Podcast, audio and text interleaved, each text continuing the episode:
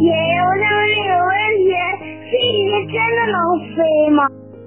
飞鱼会飞吗？嗯，听广播的小朋友，你一定知道有一种鱼啊，叫飞鱼。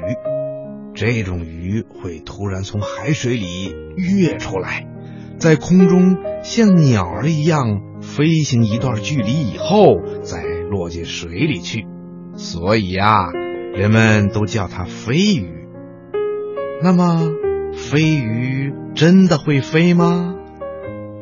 哼哼，告诉你吧，飞鱼呀，之所以能够在空中飞行一段时间，是因为飞鱼的胸鳍特别的发达，它胸鳍的长度相当于整个身体的三分之二。这对胸鳍伸出在身体的两边，就像鸟儿的翅膀一样。飞鱼就是靠着这对胸鳍在海面上迎风滑翔的。那飞鱼是怎样在海面上滑翔的呢？嗯，听广播的小朋友，你也许还不知道，飞鱼呀，在跃出水面之前，会先在水下快速的游泳。当接近海面的时候，就把胸鳍和腹鳍贴在身体的两边，然后用强有力的尾巴剧烈的摆动，使它产生一种后柱的力量，来推进身体冲出水面。飞鱼啊，跃出水面之后，就立刻展开胸鳍，迎着海面上的气流滑翔飞行。飞鱼啊，每秒钟能滑行十米到二十米左右的距离。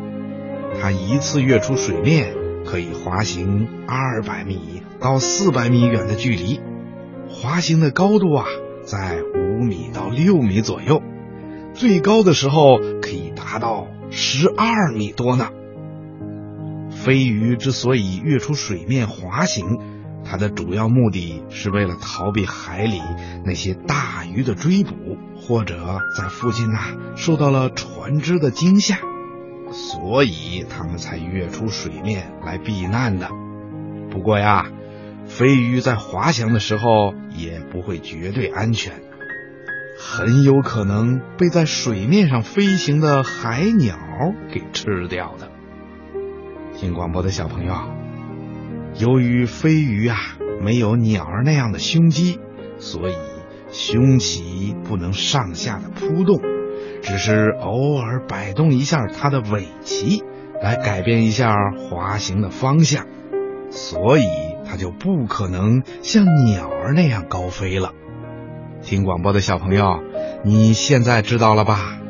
飞鱼其实是不会飞的，它跃出海面以后啊。是靠它的胸鳍在空中进行了一段时间的滑行，因此我们看起来这些鱼儿啊，就像鸟儿一样在飞呢。